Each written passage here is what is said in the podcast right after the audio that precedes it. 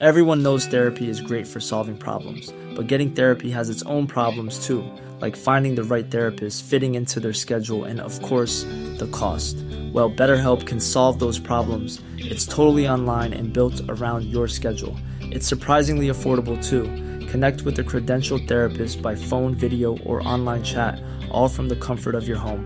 Visit betterhelp.com to learn more and save 10% on your first month. That's BetterHelp, H E L P.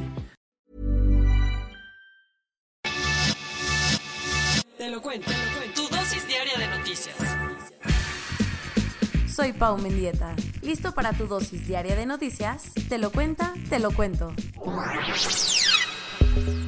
Capturado. Después de nueve meses de búsqueda, el exdirector de Pemex, Emilio Lozoya, fue detenido ayer en Málaga, España. ¿Emilio quién? Recuerda que Lozoya fue director de Petróleos Mexicanos entre 2012 y 2016 durante el sexenio de Peña Nieto. En mayo del año pasado, las autoridades lo inhabilitaron para ocupar cargos públicos durante 10 años y giraron una orden de aprehensión internacional en su contra.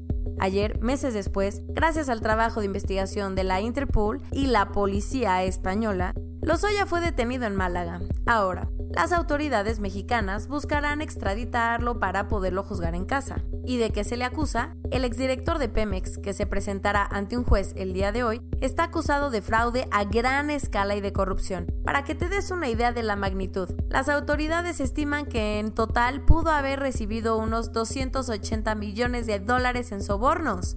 Los casos más sonados son el de Odebrecht, consultora brasileña involucrada en una de las tramas de corrupción más grande de Latinoamérica, y el de agronitrogenados Pro Agro, una planta chatarra que llevaba 14 años sin operar y que Pemex, bajo la dirección de Lozoya, adquirió por unos 275 millones de dólares. Por si fuera poco, le pesan otras cosas, como una mala gestión en su administración y el uso de aeronaves de la petrolera para cuestiones personales. ¿Por qué es importante su aprehensión? Para empezar, es el principal y primer funcionario mexicano detenido por el escándalo Odebrecht. Recuerda que aunque en el resto de Latinoamérica varios políticos han sido destituidos de sus cargos y encerrados por este caso, en México aún no se había hecho justicia. En segunda, porque tras la detención, su defensa podría presentar pruebas y evidencias que permitan dar con otros involucrados en las tramas de corrupción.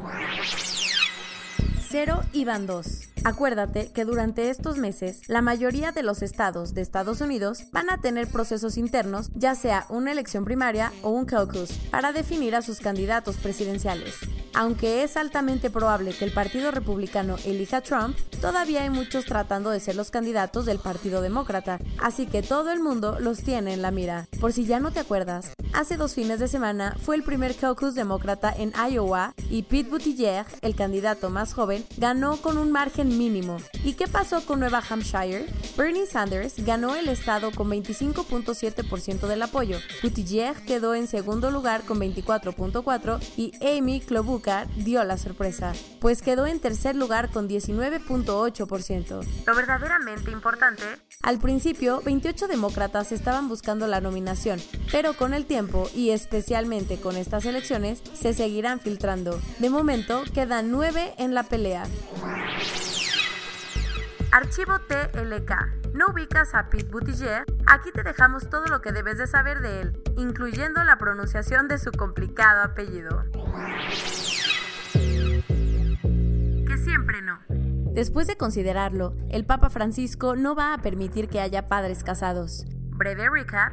En octubre del año pasado, algunos obispos de la Iglesia Católica en la Amazonia fueron al Vaticano a contarle sus problemas al Papa. Entre ellos, Dijeron que había que hacer algo para proteger al medio ambiente y le pidieron a Francisco que permitiera que algunos hombres casados se ordenaran para llevar la Eucaristía y los sacramentos a lugares en los que ya no hay sacerdotes. Obviamente la idea fue súper bien recibida por los reformistas de la iglesia, pero los conservadores la vieron fatal. Además el tema causó fricción entre el Papa Francisco y Benedicto XVI, quien públicamente se declaró en su contra. Lo nuevo, ayer Francisco publicó una exhortación llamada Querida Amazonia en la que dijo que no va a permitir que haya hombres casados en la iglesia, y en vez le pidió a los latinoamericanos con vocación que vayan a la región para cubrir el vacío. Además, exigió que se defiendan los derechos de los indígenas y del medio ambiente, y acusó de criminales a las empresas que están lastimando a la selva. En 2019, Matteo Salvini, el entonces ministro del Interior de Italia, prohibió que un barco con 131 migrantes entrara a su territorio. Ayer le dijeron que su decisión podría tener consecuencias bastante graves. Resulta que el Senado acaba de quitarle la inmunidad y aprobar un juicio para acusarlo de secuestro, por privar a los migrantes de su libertad. Y eso no es todo. En total, ha habido tres investigaciones en contra de Salvini por su manejo con los migrantes y aún falta que el Senado decida sobre una. ¿Y él qué dice? Que está orgulloso de lo que hizo y que todo fue para defender sus fronteras. Hablando de juicios, Nissan quiere que Carlos Ghosn le pague 91 millones de dólares por daños. Acuérdate que la empresa automotriz está acusando a su expresidente de mentir sobre la cantidad que ganaba y de usar dinero de la empresa para fines personales. Además, Ghosn tiene dos juicios pendientes en Japón por mala conducta financiera y desde diciembre está escondido en Líbano escapando de la justicia. Ahora no falta más que ver quién gana pues Gossen dice que no hizo nada y hasta le está exigiendo a Nissan su propia recuperación de 16.4 millones de dólares porque según él lo despidieron sin justificación. Finalmente, los organizadores de World Mobile Congress tuvieron que cancelar el evento. ¿Y eso? Acuérdate que desde el fin de semana, varias marcas que iban a participar cancelaron por el riesgo de que se esparciera el coronavirus y aunque al principio se pensó que el evento seguiría, ayer los organizadores anunciaron que ya no se hará este 2020. La cancelación es un golpe económico durísimo, pues tan solo el presupuesto para los participantes era de 500 millones de euros. ¡Auch! Ahora es probable que haya varias batallas legales, ya que esos gastos no se van a pagar solos. Esto es todo por hoy. Nos vemos mañana con más noticias. Pau Mendieta se despide.